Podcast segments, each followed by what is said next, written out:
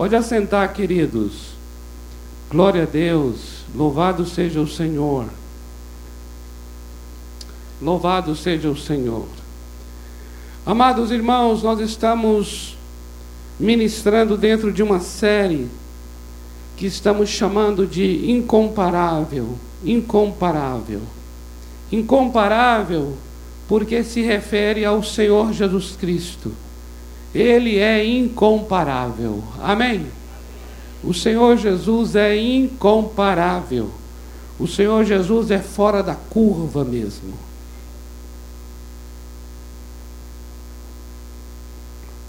O Senhor Jesus Cristo é uma pessoa diante de quem nossos olhos precisam ser abertos. E essa é uma experiência de conhecimento que vai além de uma apreensão intelectual. Não estamos falando tão somente de um entendimento, uma gnose intelectual. Estamos falando de uma experiência que a própria língua grega nos ajuda a, a falar sobre isso. Quando quando a palavra de Deus nos traz o termo roidá. Roidá. Roidá significa conhecimento. Mas não é esse conhecimento intelectual, racional. É um conhecimento que tem a ver com a palavra ver. Porque a, a própria palavra roidá para conhecimento ela deriva do verbo eidom. E o verbo eidom quer dizer ver, quer dizer ver. Então olha como é que é interessante. Quando a Bíblia fala sobre conhecimento, ela não está falando tão somente sobre você passar a saber uma coisa que você não sabia. Não é isto somente. Quando a Bíblia está falando de conhecimento, ele fala também de você ter uma experiência com aquilo que você já sabe. Mas é uma experiência como se você estivesse vendo. O que significa uma experiência como que estivesse vendo? Imagine só, você ouve falar sobre um determinado lugar que alguém foi, mas você nunca foi e nunca esteve nesse lugar. A pessoa volta e fala e relata e dá detalhes de como esse lugar é. Você tem um conhecimento sobre este local, mas é bem diferente quando você vai até o lugar e você o vê. Porque quando você vê, você pode até concordar com o que foi dito a respeito daquele lugar, mas com certeza o que você está vendo expande muito mais do que o que foi dito. O que você está vendo traz uma experiência incomparável com qualquer relato. Isso vale para local, isso vale para uma pessoa, isso vale para qualquer situação.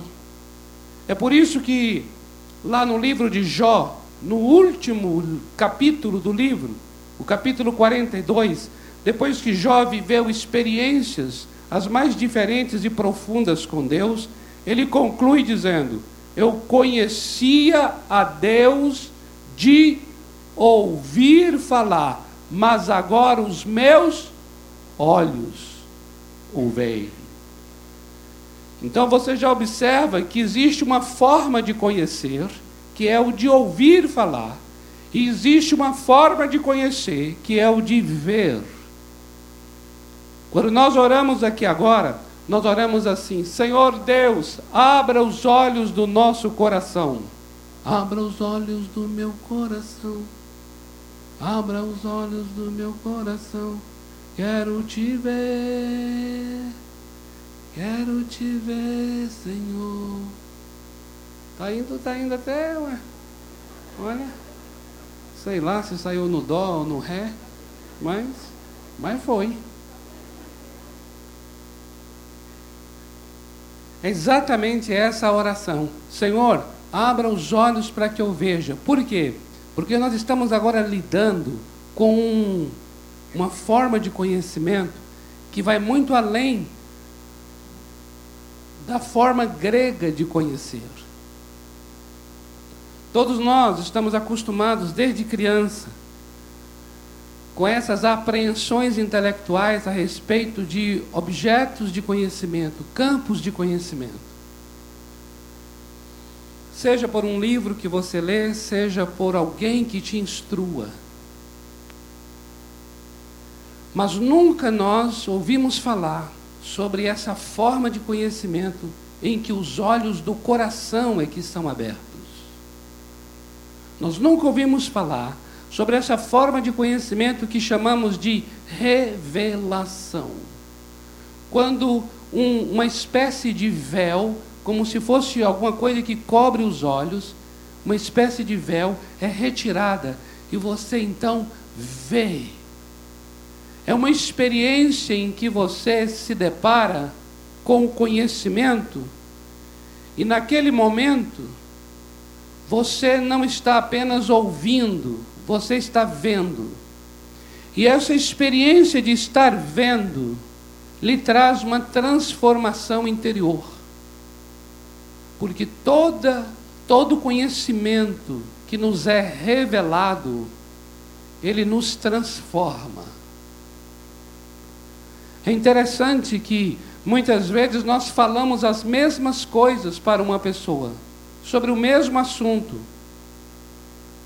a pessoa já ouviu várias vezes. Ele já leu na Bíblia, talvez, aquele versículo várias vezes também. Mas chega um momento em que parece que tudo fica novo, como se fosse pela primeira vez, porque ele está, na verdade, não apenas ouvindo e lendo, ele está vendo. E quando ele está vendo, tudo faz sentido tudo se organiza na cabeça, na mente e no coração dele. Aí a pessoa fala assim: puxa, já ouvi isso várias vezes, já li isso várias vezes, mas agora isso está fazendo sentido, significado em minha vida como nunca fez antes. Todas as vezes que um conhecimento traz um significado e um sentido tão profundo na sua vida, como se nunca tivesse tido antes, é sinal de que agora você está vendo. Amém? A nossa oração aqui é para que o Senhor Jesus seja visto, seja visto nesse lugar. Porque se Ele é sobre o natural, se ele está além, então é necessário que o modo como nós vamos conhecê-lo também seja uma maneira totalmente fora do natural. Por isso nós dependemos do nosso Deus, para que o nosso Deus nos mostre seu Filho, Jesus Cristo. Semana passada, iniciamos compartilhando sobre a preexistência dele, mostrando que o Senhor Jesus já existia antes de ter nascido.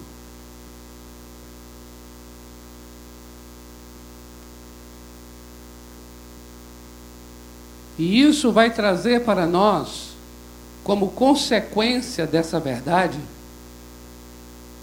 o sentido do antes e do e do que é de cima. Porque o Senhor Jesus, ele é do antes e do de cima. E isso vai impregnar na minha vida um sentido e um significado. Por quê? Porque se eu sou apenas do agora e do de baixo, não há sentido. Mas se eu sou do antes e do de cima, então minha vida vai ser impregnada de significado. Por isso, só o Senhor Jesus Cristo, pelo fato dele ser a única pessoa que é do antes e do alto, somente ele é o único que me dá sentido. Eu gostaria muito que todas as pessoas que me ouvem, todos aqui ou em qualquer outro lugar, não entendessem essa fala como fala evangélica, como fala de cristão. Não, não. Porque o Senhor Jesus Cristo, na sua condição de pré-existente, ele não é evangélico. Na sua condição de pré-existente, ele não é cristão. Por isso, o meu discurso, a minha fala, a pregação não é cristã e nem evangélica. Quando eu digo o Senhor Jesus traz um sentido para a minha vida, isso não é conversa de cristão. Isso é conversa de um ser humano que no seu interior, como diz a palavra em Eclesiastes, Deus colocou a eternidade dentro de mim. Então isso é uma questão do meu ser. Isso é uma questão da minha existência. Isso não é uma questão da minha religião. Isso não é uma questão de, é, da minha raça, da minha etnia, da minha opção religiosa. Não! Isso é uma questão do meu ser. O meu ser interior é um ser em que dentro dele foi posto a eternidade. Então eu preciso de alguém que seja alguém do antes e do alto para que dê significado à eternidade que está no meu coração. Glória a Deus. Então, por isso faz todo sentido o Senhor Jesus na sua qualidade de ser pré-existente. Mas agora entra um aspecto extremamente extraordinário eu quero falar com, compartilhar com vocês hoje, que é a encarnação. Porque ele é preexistente, ele é aquele que era. Ele é a palavra que estava no princípio com Deus, conforme lemos lá em João, Evangelho de João, capítulo 1, versículo 1. Mas aí olha o que acontece em João, capítulo 1, versículo 14. Veja bem lá, ó. João 1, 14 diz assim: E a palavra se fez carne e habitou entre nós, cheio de graça e de verdade, e vimos a sua glória, glória como do unigênito do Pai. Então veja, essa palavra, esta palavra, que já existia desde o princípio, observa, palavra que deu origem ao mundo. A Bíblia diz que o mundo foi criado pela palavra de Deus, de tal maneira que o que existe veio daquilo que não se vê. Hebreus capítulo 11, versículo 3 diz isto: que o mundo que nós vemos veio daquilo que não vemos. Quem concorda com isso é Albert Einstein, quando ele falou sobre a energia é igual a massa vezes a velocidade ao quadrado. Onde aquilo que não se vê produz aquilo que se vê. A palavra de Deus é a palavra criadora do mundo que vemos. Logo, a palavra que não se vê criou o mundo que nós vemos. Agora observa, observa isso. Esta palavra criadora, criativa, que estava no início e no princípio, ela se fez carne e habitou entre nós. Amados, tinha. Existia um casal de sapos.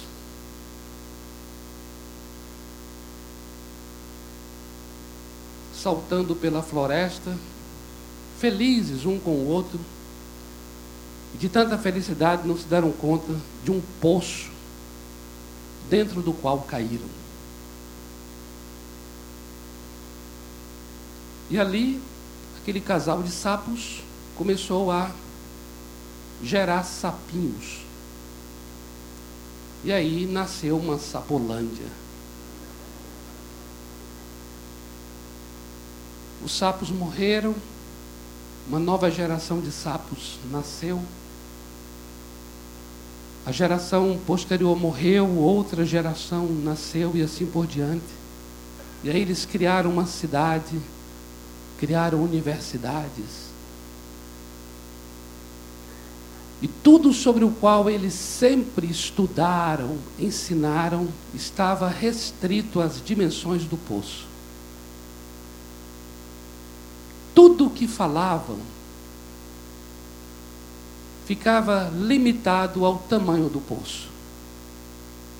Todos os livros, todos os discursos, todos os programas de televisão, tudo, tudo dizia respeito às dimensões do poço e o que dentro do poço ocorria.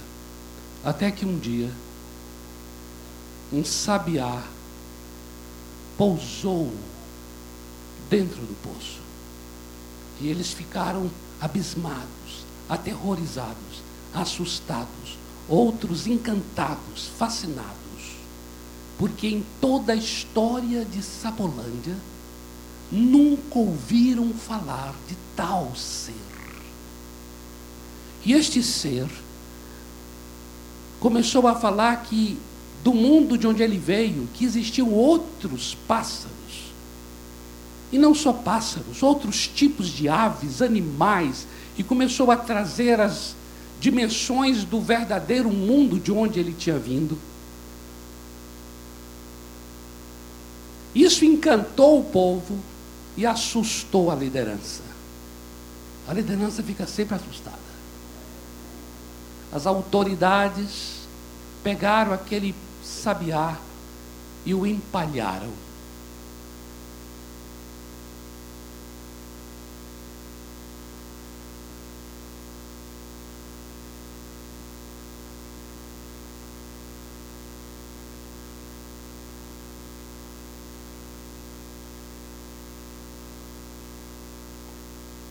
Amados irmãos, nós estamos dentro de um grande poço.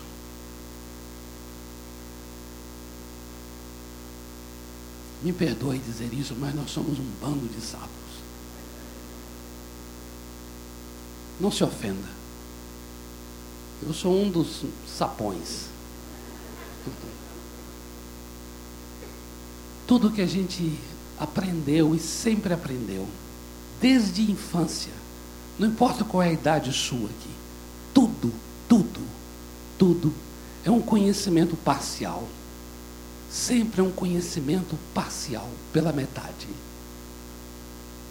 Por mais que a gente ouse falar do quanto avançamos, do quanto sabemos, tudo é muito limitado às dimensões do lugar onde nós estamos. Mas um dia, um sabiá desceu a esse poço. Amém? Foi quando o Verbo se fez carne e habitou entre nós. Amados irmãos, eu e você, e aqui eu vou, aqui eu vou num tom de confissão mesmo. Eu e você não temos a dimensão do que significa a palavra se fez carne. Porque a palavra é esta palavra que criou o mundo, sem a qual o mundo não viria a existir. Só que agora, esta palavra se faz carne, carne e osso, e habita entre nós. Veja o que o próprio João vai relatar acerca disso, lá em sua primeira epístola, no capítulo 1, versículo 1. Veja. Ele diz assim, ó, o que era desde o princípio, o que temos ouvido, o que temos visto com os nossos próprios olhos, o que contemplamos e as nossas mãos apalparam com respeito ao Verbo da vida. Observa, o apóstolo João ele está dizendo aqui, amados, olha, eu andei com ele, eu andei com o verbo da vida, Eu contemplei o Verbo da vida, eu vi o Verbo. E ele diz assim, uma, uma palavra que eu gosto muito. Ele fala assim: Eu apalpei o Verbo da vida. Amados, apalpar, é, eu, eu peguei, eu peguei, eu toquei no Verbo da vida. Amados, quando eu li isto, eu falei: Meu Deus do céu, como é que é isto?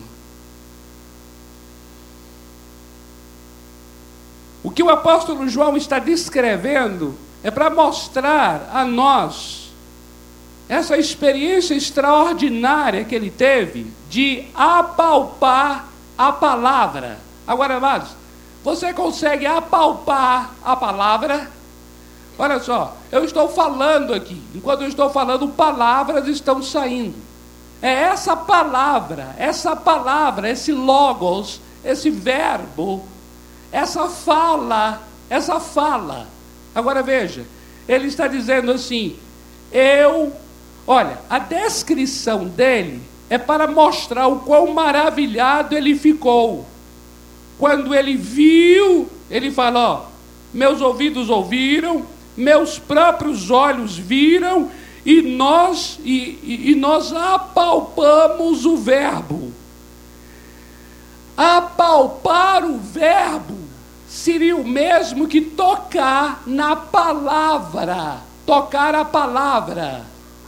Aí você fala, mas tocar a palavra é impossível, porque a palavra é, é, é abstrata. Agora observa, a palavra se fez carne. A palavra, ela não tomou uma pessoa, ela não possuiu uma pessoa. A palavra, ela se fez carne e habitou entre nós. O Senhor Jesus Cristo, portanto, ele é a palavra encarnada. E porque é a palavra encarnada, ele é a palavra com olhos, com boca, com cabelo, com ombros, com tórax, com pernas. E por isso o apóstolo João pôde apalpar a palavra. Agora, veja só, a palavra, eu vou dizer uma, uma palavra aqui, que é a palavra. Por exemplo, a palavra amor é a palavra amor. Só que a palavra amor, ela se encarnou. Ela se encarnou. Ela se encarnou, quer dizer que agora amor, amor ganhou corpo, amor ganhou osso, amor ganhou células então o que que João fez? Ele apalpou amor. Amado, esse negócio é, é, esse negócio é incomparável. Isso é uma coisa. Imagina. Veja o que, é isso, queridos. Observe que João, ele vai descrever isso no seu evangelho. Agora atenta bem, atenta. Quando você lê Mateus, Marcos, Lucas e João, você não já nota que João tem assim um, um, um viés um pouco diferente dos outros três evangelistas? Já notou isso?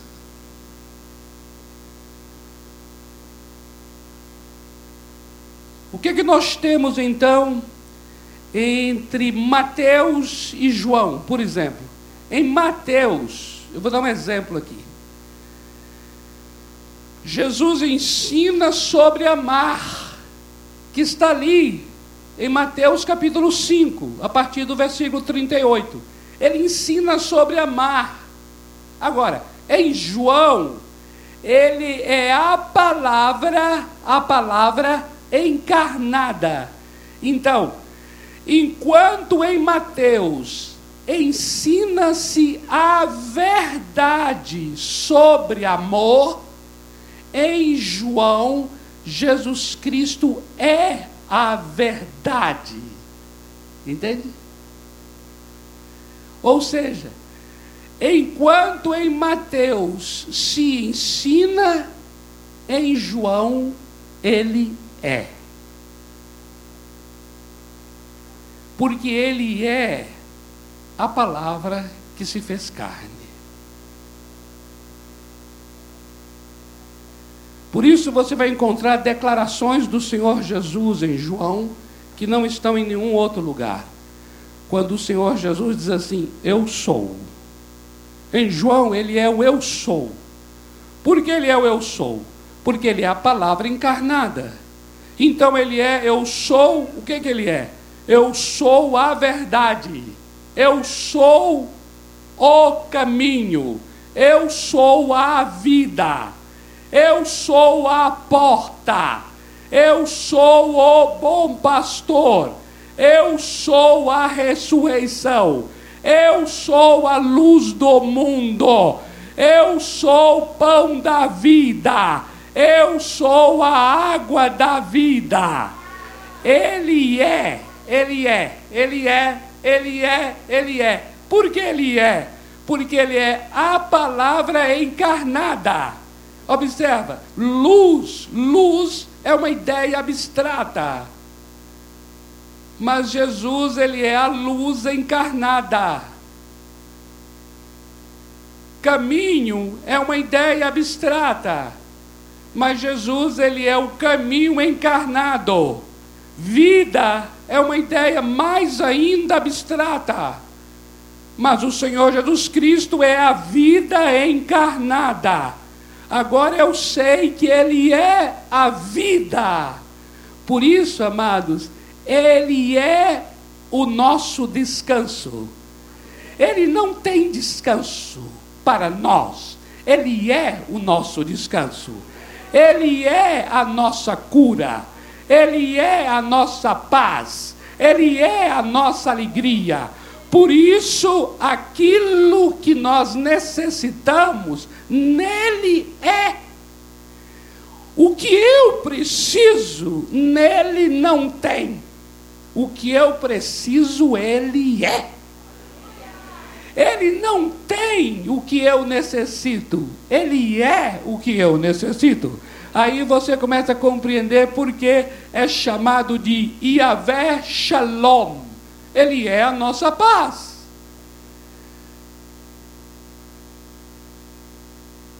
Yahvé Roi, ele é o pastor. Yahvé Tzidkenu, ele é a nossa justiça.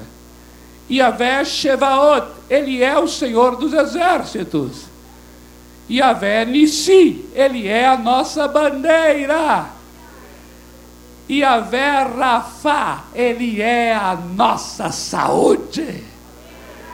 Yahvé Jireh, ele é a nossa provisão. Ele é a nossa rocha ele é a nossa torre forte, Ele é a nossa fortaleza, Ele é o nosso escudo. Aleluia! Glória a Deus!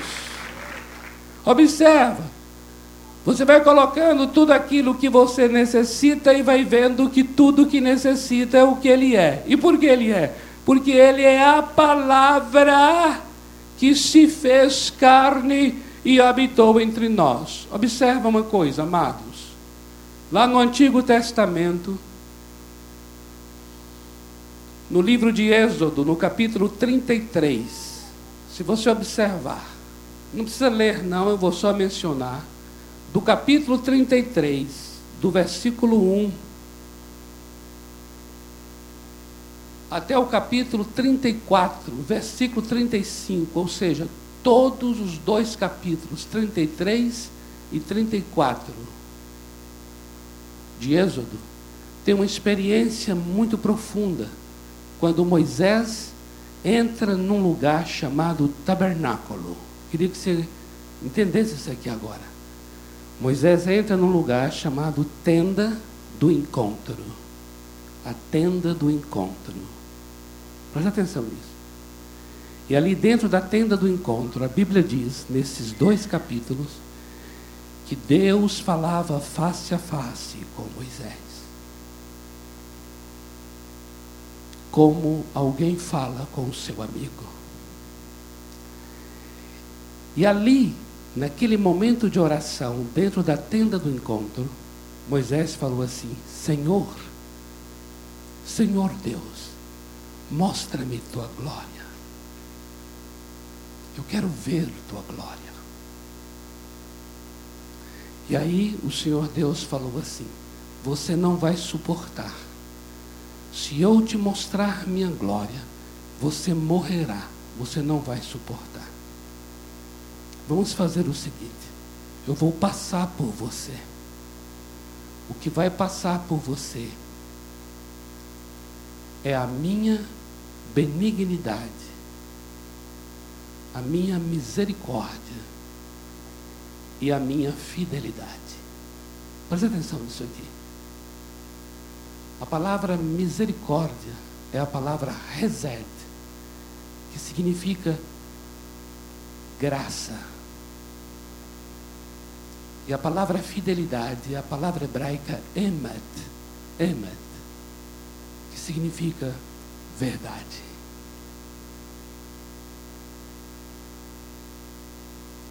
Naquela hora, Deus estava dizendo assim: não há como eu mostrar quem realmente eu sou, porque você não vai aguentar. Por isso, não tem como eu manifestar a você a minha glória. Eu vou passar por você, e o que vai passar, e você vai experimentar da minha benignidade, Reset, e da minha fidelidade, Emet. Isso está ali nos capítulos 33 e 34 de Êxodo. Quando nós chegamos no Evangelho de João, agora estamos falando do Evangelho de João, no capítulo 1, versículo 14, diz que a palavra se fez carne e habitou. Você sabe o que é habitar? É a tradução da palavra grega skinen. Skinen. E essa palavra skinen é a palavra tenda. Tenda. É a palavra tabernáculo.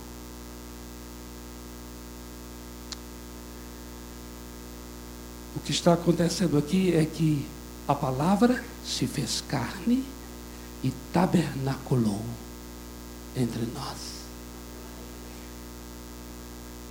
Aqui está vivendo aquela experiência lá de Moisés. Que Deus disse a ele: Não vou mostrar quem eu sou para você.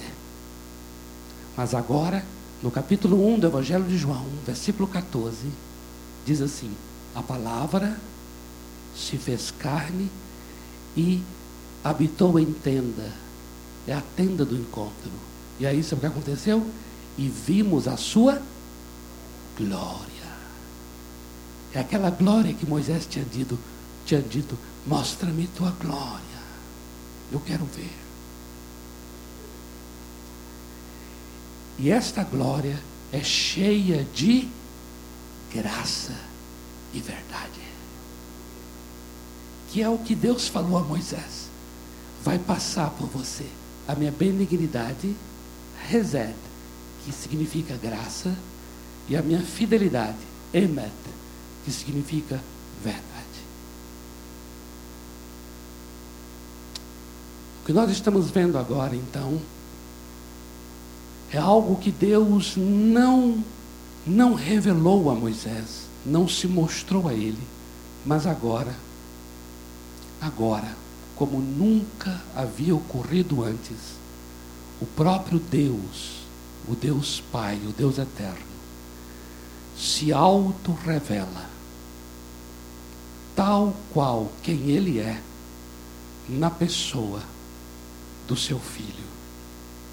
Porque o seu Filho é a palavra que se fez carne, é a tenda do encontro cheio da glória, cheio de graça e de verdade.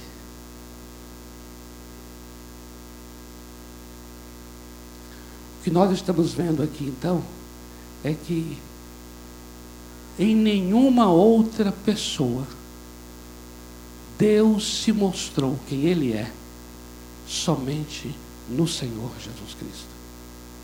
O Senhor Jesus Cristo é a revelação exata, a manifestação exata de quem nosso Deus é.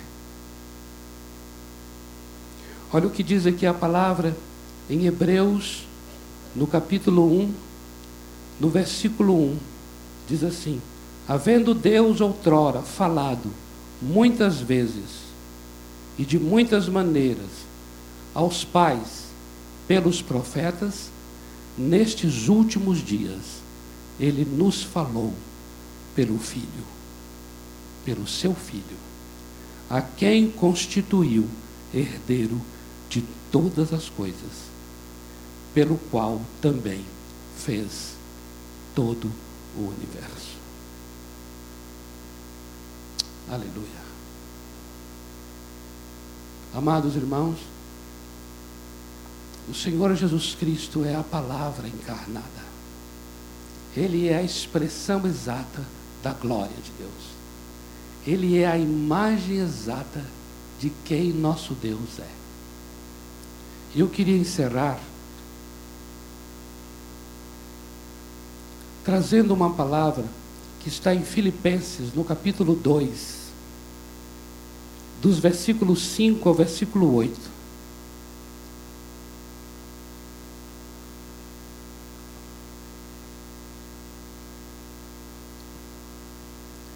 Porque esse texto aqui, de Filipenses 2, ele vai mostrar que o nosso Deus se esvaziou de si mesmo e assumiu essa forma da semelhança humana. Ele se tornou de carne e osso. E reconhecido em figura humana, a si mesmo se humilhou, tornando-se obediente até a morte e morte de cruz.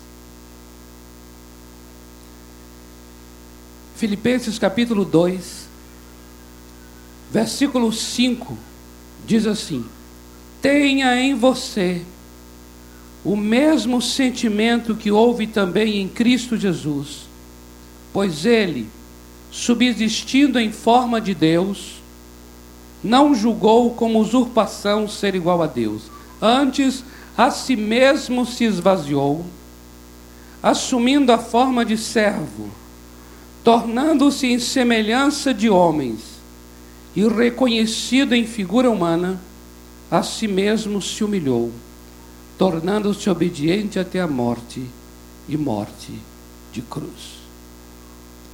Esse texto está mostrando que o nosso Deus, ele se esvaziou e ele veio tomar a forma de homem. A forma de homem é: ele veio se tornar semelhante a nós, de carne e osso. Ele se esvaziou de si, tomou a forma de servo, e ele assumiu essa forma humana. A Bíblia diz que ele se tornou semelhante a nós na carne e no sangue. Para quê? Para ser obediente até a morte e morte de cruz. Isso significa que essa encarnação tem um propósito sublime, que é o nosso Deus se tornando de carne, semelhante a nós, para que, na condição de homem, pudesse ir até a cruz e ali na cruz tomar o nosso lugar. O que nós estamos vendo é Deus deixa o seu lugar, vem para tomar o meu lugar, isso é encarnação. E quando ele toma o meu lugar, para que eu possa ir aonde ele está. ele experimenta na qualidade de homem a minha morte para que eu possa experimentar a sua vida. Ele experimenta as minhas enfermidades para que eu possa experimentar a sua cura. Ele experimenta tomando sobre si as minhas iniquidades para que eu possa experimentar o seu perdão. Ele se torna quem eu era para que eu me torne quem ele é. Aleluia! Isso é tremendo. Isso é encarnação. E aqui, amados, entenda bem algo tremendo aqui. Aqui não é só falando de Jesus em relação a nós, mas aqui está também, queridos, estabelecendo um padrão de vida nosso em relação às pessoas. E qual é o padrão de vida? É o de sair de onde estou e tomar o lugar do outro. E só quando tomamos o lugar de, do outro é que a gente promove redenção. Só há libertação, só há cura, só há salvação quando a gente sai de onde está e toma o lugar da outra pessoa. Essa foi a obra de encarnação. O nosso Deus, ele esvaziou-se de si e ele veio tomar o nosso lugar, e o nosso lugar era a cruz. Por isso o texto aqui termina dizendo: obediente até a morte, e morte de cruz. Significa que a encarnação o levou ao inferno. Ele se tornou tão, tão igual, ele se tornou tão onde nós estávamos, que foi ao inferno para nos resgatar e nos levar para o lugar de onde ele veio. Isso é uma experiência tremenda. É uma experiência tremenda que nos salva, mas é uma experiência também que nos ensina como nos relacionar uns com os outros. Sabe por quê? Porque o texto que inicia a leitura hoje diz assim: tenha em você o mesmo sentimento que houve nele. Está pedindo para a gente ser igual. Está pedindo para a gente se esvaziar de nós. Está pedindo para a gente tomar o lugar do outro também. Amém? Vamos orar? Mas antes de orar, eu gostaria de fazer um convite aqui. A pessoa que, se você é um convidado, alguém que está nos visitando, seja aqui embaixo, seja, na, seja na galeria, e você entende perfeitamente isso, olha. O Senhor, Deus, tornou-se semelhante a mim tomou a minha forma de ser humano, tomou a minha dor, tomou a minha maldição, tomou a minha perdição.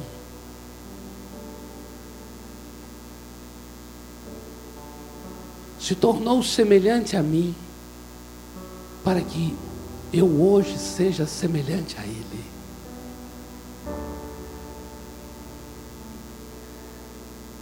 Eu quero dizer a você que isso aconteceu em teu favor. Ele fez isso porque te ama tanto. Tornou-se semelhante a nós por amor.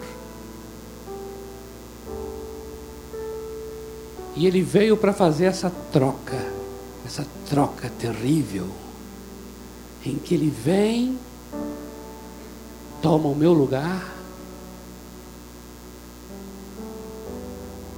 para que eu possa ocupar o lugar dele. Só que o meu lugar é um lugar de vergonha, um lugar de morte. E ele então toma meu lugar de morte e de vergonha. Ele encarnou. Ele se encarnou. Ele se misturou conosco. Isso é tremendo. Ele foi aonde nós estávamos, perdidos, amaldiçoados, com o propósito de nos tirar dali. E para isso que ele fez? Ele então tomou essa maldição sobre ele. A Bíblia diz que ele se tornou semelhante a nós na carne e no sangue, para que pudesse morrer em nosso lugar. O Deus eterno se torna um ser humano limitado, maldito, porque estava ali tomando a minha maldição. E tudo para que hoje, hoje eu seja abençoado. Glória, glória ao nome do Senhor. Se você compreende que Ele fez isso por você, essa é a minha colocação para você que nos visita hoje. Se você entende que Ele fez isso por você, e você hoje quer falar assim: eu quero que Jesus seja a minha salvação. Eu quero Jesus, porque salvação tem um nome. Salvação tem um nome. Jesus, ele é a encarnação da palavra salvação. A Bíblia diz que ele se tornou a nossa redenção. Então, redenção tem um nome. O nome é Jesus Cristo. Salvação tem um nome, e o nome é o Senhor Jesus Cristo. Então hoje você pode falar assim: Eu quero, eu quero que Jesus seja a minha salvação, eu quero que Ele seja a minha redenção. Ele veio tomar o meu lugar, Ele se tornou semelhante a mim, pois eu agora quero ser semelhante a Ele. Se você nessa noite entende que Jesus precisa ser a sua salvação e ainda não é, precisa ser a sua redenção e ainda não é, precisa ser a sua paz e ainda não é, precisa ser a sua cura e ainda não é, precisa ser o seu pastor e ainda não é, precisa ser a sua vida eterna e ainda não é. Hoje à noite você está aqui com essa oportunidade para dizer assim: pois a partir de hoje eu quero que Ele seja tudo isso em minha vida. Amém?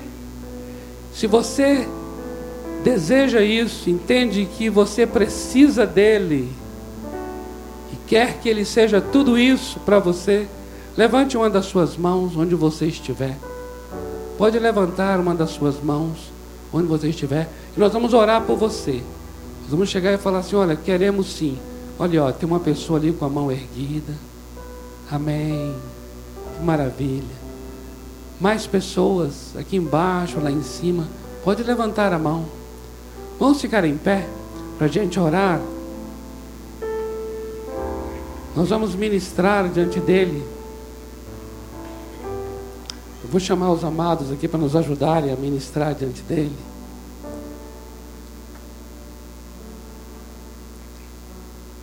E eu ainda vou estar com minha mão erguida aqui para dizer assim: Eu quero Jesus como meu, minha salvação. Eu quero Jesus como meu Salvador. Eu quero Jesus como meu Senhor. Eu quero Jesus como minha paz. Eu quero Jesus como minha redenção. Se você quer hoje ter essa experiência com Ele, Você pode, enquanto nós estamos ministrando o cântico aqui, eu gostaria que você saísse do seu lugar e viesse aqui à frente, nós vamos orar por você. Você que levantou a mão, por favor, alguém ajude aí, pode vir aqui à frente. Nós vamos orar por você. Quantos, quantos, mesmo que não levantou a mão, mas fala assim: Eu quero, eu quero ter essa experiência. Eu quero que Jesus seja a minha salvação. Eu quero que Jesus seja o meu pastor, a minha paz.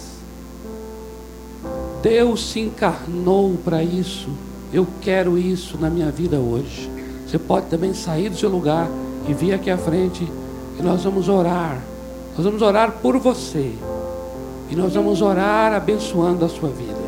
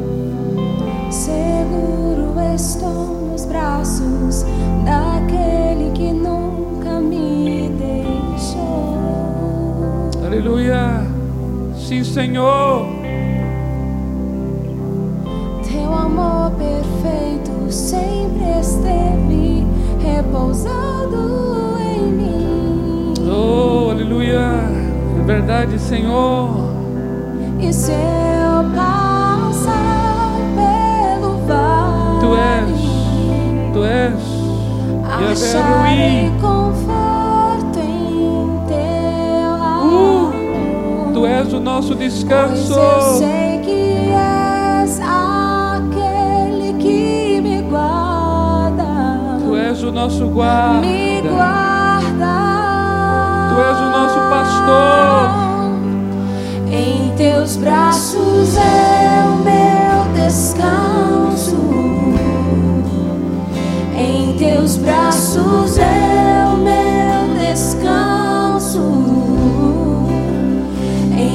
seguro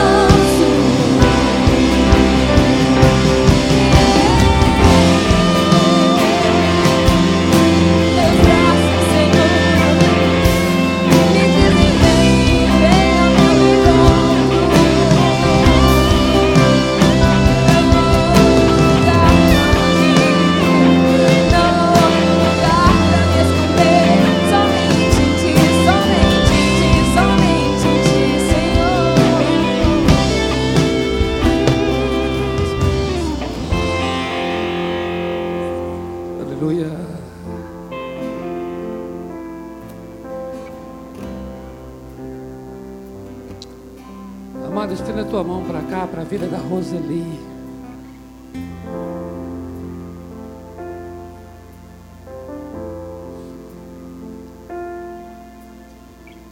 Pai, nós queremos abençoar a Roseli.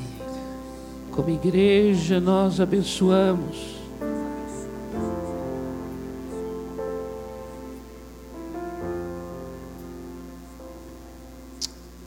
Profetizamos um novo começo para a tua vida, Roseli. Tudo que é maldito seja quebrado em tua vida. Tudo que é maldito seja quebrado agora em tua vida. Declaramos agora uma nova árvore genealógica para você.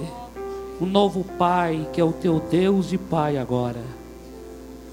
Declaramos agora o fim, o fim, o fim o fim de toda dor, o fim de todo tormento, o fim de toda angústia, Roseli. Jesus Cristo é a tua paz, Jesus Cristo é a tua redenção, Jesus Cristo é a tua salvação hoje.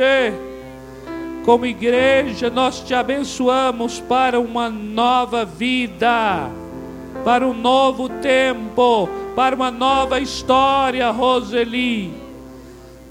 Em nome de Jesus, em nome de Jesus, caiam-se as cadeias nesta noite. E ministramos um coração em paz, porque é um coração em Cristo. Cristo Jesus é a tua paz. Em nome de Jesus. Em nome do Senhor Jesus. Amém. Amém, minha amada. Aleluia. Oh, aleluia. Nós vamos acompanhar a vida da Roseli. Em nome de Jesus. Aleluia. Oh, aleluia. Bendito seja teu nome. Oh Jesus, Jesus, tu és a palavra encarnada. Jesus, tu te tornaste aquilo que nós mais necessitamos. Revela-te, revela-te a cada um neste lugar. Revela-te a cada família neste lugar. Verbo da vida Logos de Deus, palavra encarnada. Vimos a tua glória, glória como do unigênito do Pai, cheio de graça e de verdade. Oh, haja graça e verdade em cada coração deste lugar. Haja graça e verdade em tua família, meu amado, minha amada. Eu abençoo tua casa com graça e verdade. Eu abençoo tua casa com a glória, a glória, a glória.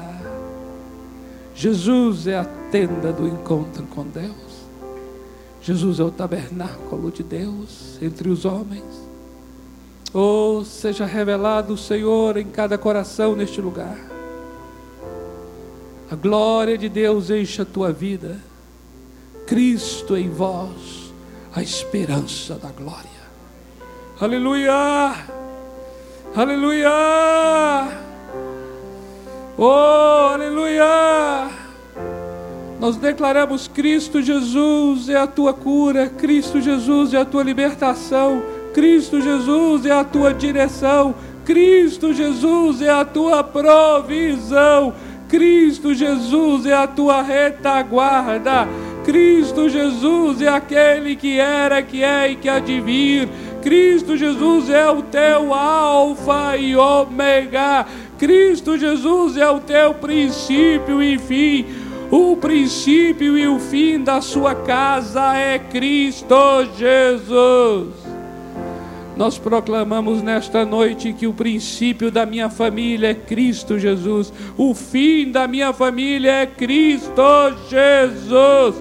Aleluia! O princípio do teu trabalho é Cristo, o fim do teu trabalho é Cristo. Eu quero proclamar que Jesus Cristo é o Alfa e Ômega da tua vocação. Ele é o Alfa e Ômega do teu corpo. Ele é o Alfa e Ômega dos teus relacionamentos. Ele é o Alfa e Ômega do teu ministério. Cristo Jesus, Ele é o primeiro e o último. Aleluia seja revelado a nós. Chegue agora o reino de Deus em tua vida. Cristo Jesus está neste lugar. Cristo Jesus está em tua casa. Cristo Jesus, Cristo Jesus está em teu coração. O Espírito habita no teu interior. Declaramos agora Cristo Jesus, o reino de Deus, o reino de Deus governa.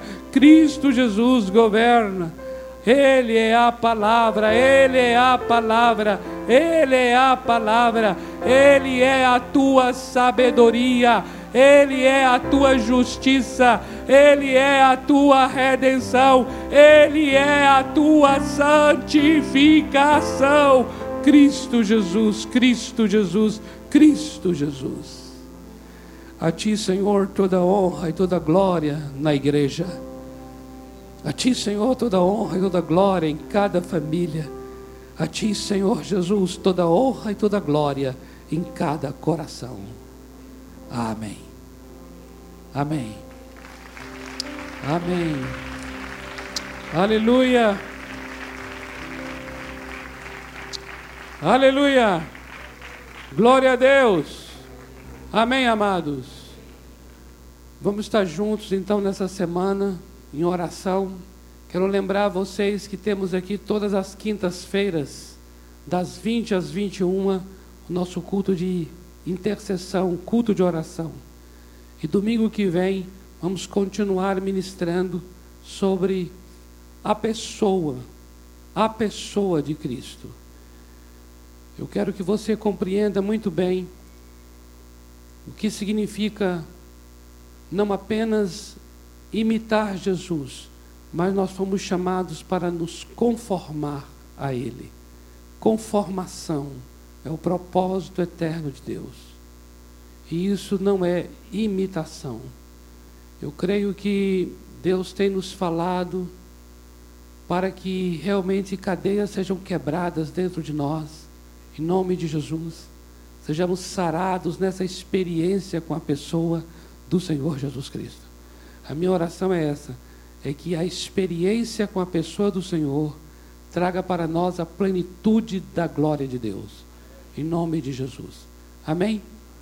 Que o amor de Deus, a graça do Senhor Jesus e a comunhão do Espírito Santo seja com a tua vida, seja com a tua família, desde agora e para sempre. Amém. Dê um abraço a essa pessoa aí próxima de você. Não saia sem abraçar, não saia sem abençoar com as suas palavras, em nome de Jesus.